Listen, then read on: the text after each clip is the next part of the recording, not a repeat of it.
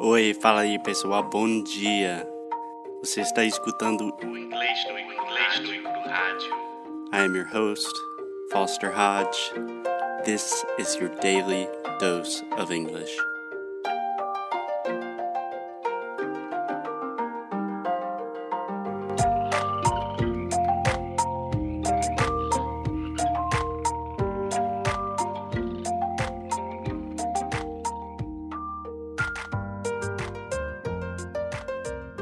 Olá, Alexia.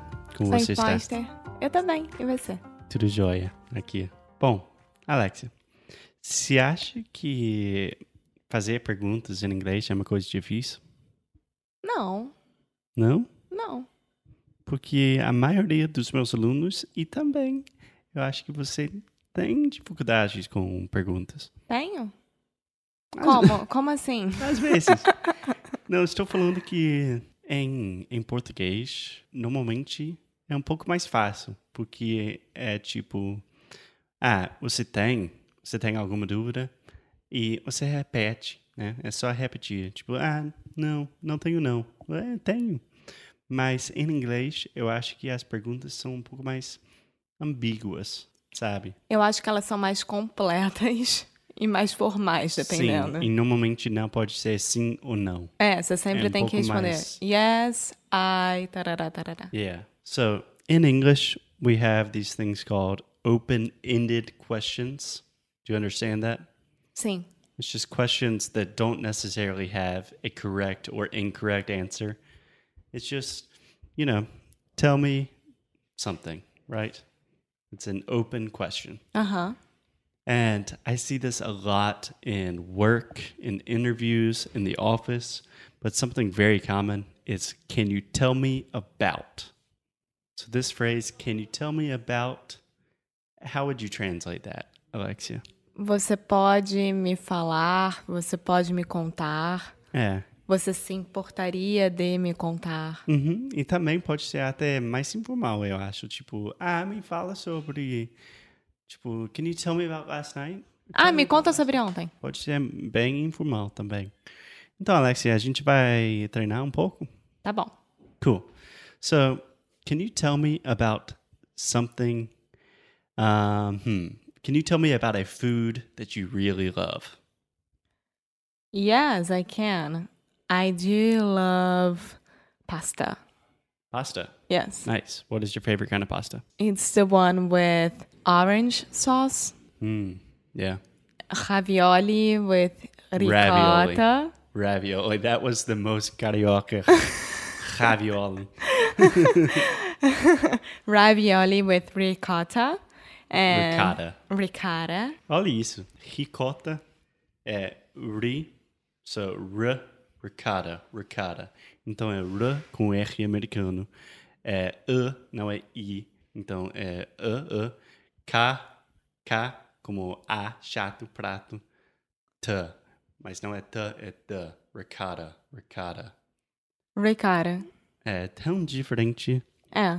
A mesma Ricotta, ricotta. Yeah. That's a super good way to think about English, though. Você tem que It's falar de uma fine. forma sexy. Ricotta. Sim, sim. Acha palavras que são eh, iguais na escrita, mas que são tão, diferen eh, tão diferentes quando você está pronunciando-las, que é ricota, ricotta. Ricotta cheese. Ricotta. okay, sorry. Um, can you tell me about uh, one of your favorite teachers?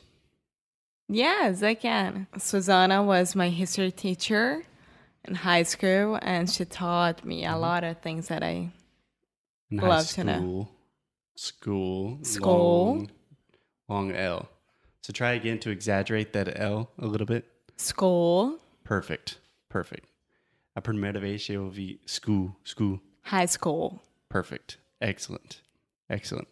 Um, can you tell me about something? Hmm.